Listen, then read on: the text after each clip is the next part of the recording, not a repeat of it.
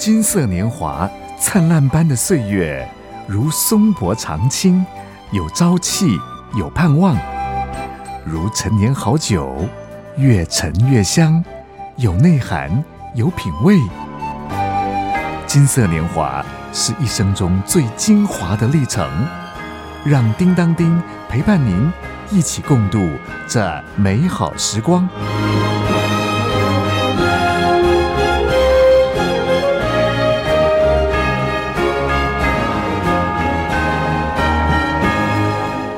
大哥大姐好，我是叮当叮。最近生活如意吗？前不久啊，叮当叮听到一位年轻妈妈说到生活中的点滴所带来的体会。她的一对儿女个性都是热情活泼型的，儿子四岁，妹妹三岁，两个孩子每天坐巴士去幼儿园，一有机会啊。就跟隔壁的乘客搭话，一开头都说 “hello”，我现在三岁哦。乘客呢都会很有礼貌的用微笑回应，尤其啊爷爷奶奶级的长辈乘客回应起来更是热情哎。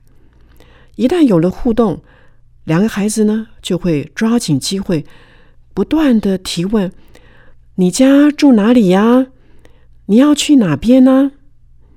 又有一次啊，一位女乘客和孩子对话起来，甚至问到：“你的阿公阿妈呢？”没有想到，对方的爸妈早已不在人世了，气氛一下子凝结起来。年轻妈妈觉得很不好意思。不一会儿，女乘客仍然维持着和蔼的口气。跟孩子互动对答，当下这位妈妈心中很感激。哎呀，这年头逐渐冷漠的社会，还有人愿意这样认真的看待小孩子的每一句话。有一回呀，让他对自己的两个孩子由衷的佩服。怎么说呢？在等巴士的时候，三岁的妹妹注意到旁边。有一个外国人，他主动的问对方：“你为什么来这里呀？”问完了之后，就搬出老招：“我现在三岁哦。”同时啊，还用手比个三。外国人虽然听不懂，但是看到手势，好像明白了耶。因此呢，外国人也借着比手画脚，介绍自己是几岁。后来呀。四岁的哥哥也加入对话的行列。这位外国人友善的气息，更是鼓舞了两个孩子，抢着要跟他说话。最后，外国人还主动的询问：“哎，能不能跟孩子拍照合影啊？”站在一旁的妈妈不但欣赏这位外国人士的友善气息，也佩服小兄妹两个人。做了美好的国民外交。这位妈妈觉得，照道理啊，自己的英文沟通能力应该是比孩子还要好的，但是自己呢，却是一句话也讲不出来。大哥大姐，您觉得这会是怎么原因呢？是担心文法不对，词不达意，担心会讲错？哎呀，一堆的担心，担心。而最大的障碍是没有胆量，没有胆量，哪怕只是蹦出个英文单字，老外呀，通常立刻就能够意会的，管他什么文法不文法的呢？相对来看，孩子们一句英文也没说，却能够跟老外互动交流，这位年轻妈妈体会很深呢。他感谢这些陌生人对孩子的友善，让孩子看见世界的美好。叮当叮也有一个体会：要跟人产生互动交流，其实也没这么难嘛。主动、友善、放得开去表达，不论是用口语、手语或者是肢体语言，就能够启动社交。这位妈妈。他以家中有社交小达人而自豪呢。其实我们大人何尝不是也希望成为社交达人呢？跟人有美好的社交关系。那么，到底要怎么样拥有美好的人际关系？从刚才社交小达人身上就可以看得出秘诀：采取主动，带出行动。比方说了，要别人喜欢我、爱我，我要先喜欢别人、爱别人；要别人对我有好印象，我要先对别人有好印象。主动就是，与其抱怨周围的人冷漠，不如伸出。友情的手，主动就是，与其咒诅黑暗，不如点亮蜡烛。刚才那一对小兄妹，就是主动的伸出友情之手，虽然只是偶然的、短暂的相遇，让老外觉得世界上最美的风景就是人。叮当叮也要说，世界上最美的风景就是人情味。你和我是天赋爱的窗每个人有最美的梦想，一路上彼此照亮，扶持拥抱，我们的爱让世界不一样。你和我是天赋爱的创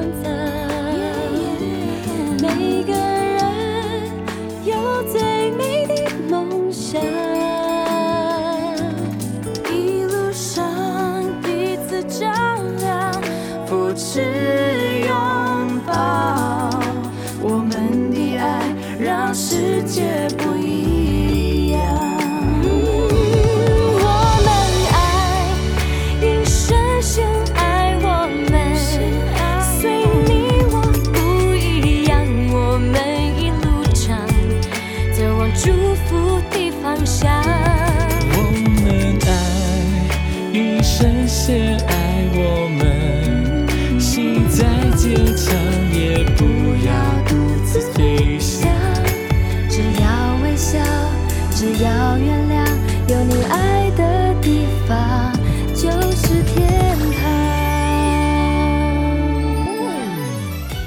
圣经约翰一书第四章说到：“我们爱，因为神先爱我们。”教会里的弟兄姐妹。能够彼此相爱，是因为上帝他主动的先疼爱我们，借着耶稣拯救我们的生命。当我们有了被爱的经验，我们就用神的爱去彼此相爱。大哥大姐啊，您看看，上帝主动友善的精神，大大的带动了人际关系的和谐美好，也引动了善性循环。所以啦，美化人际关系的秘诀包括引动善性循环。所谓的善性循环，就是我先对别人好，引动别人对我好，促使我对别人更好，以至于呢，哈哈，别人呢对我更加的好。要引动善性循环，我们必须要在思想、情感、行为上保持正向的思考。发挥人性的善良，只要是有机会接触人，总是友善诚恳的对待，这样呢就能够创造善性的循环。